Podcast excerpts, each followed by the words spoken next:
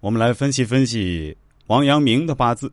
十二，嘉靖七年十一月二十九日辰时许，在大余县青龙铺码头，命主让家童把周基叫进船舱，对他说：“吾去矣。”周基泣不成声，问：“老师有何遗言？”命主微微一笑，坦坦荡荡的说：“此心光明，亦复何言？”遂安然长睡，终止了他五十六年的人生旅程。大运臣字破格，致使死后的命主也不能安息，其尸骨未寒，朝野公屋之风又起。大学士贵恶告阳明擅离职守，誓不失古，言不称师，立意为高，非议诸子，伪造诸子晚年定论，号召门徒相互唱和。才美者乐其任意，逼庸者借其虚声，传习转讹，悖谬迷甚。但评判补道，公有足禄，以追其伯爵，以彰大信。尽其邪说，以正人心。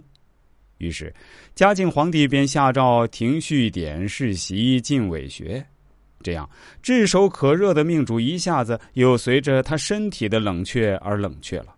当地官员、恶少、家族中人趁机群比争财，闹得鸡飞狗跳，把命主的家产分了个精光。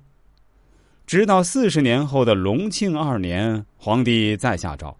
封命主为新建侯，是文成，子孙世袭伯爵，领铁券。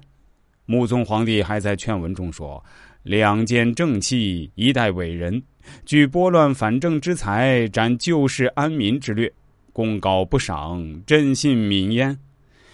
因念勋贤，重申盟誓。”到万历十二年的时候，明朝皇帝又让命主从祭祀于孔庙，使其成了正牌圣人，实现了命主为之奋斗一生的目标。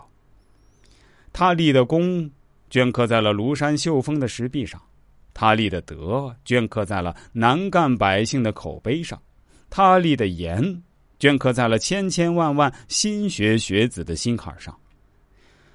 这个系列节目呢，有点长。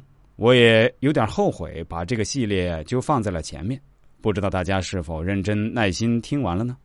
认真听完的朋友都请给自己点个赞吧，因为你们都是懂得坚持、不轻言放弃的好学之人。好的，朋友们，关于王阳明八字分析的系列节目呢，今天就播讲完了。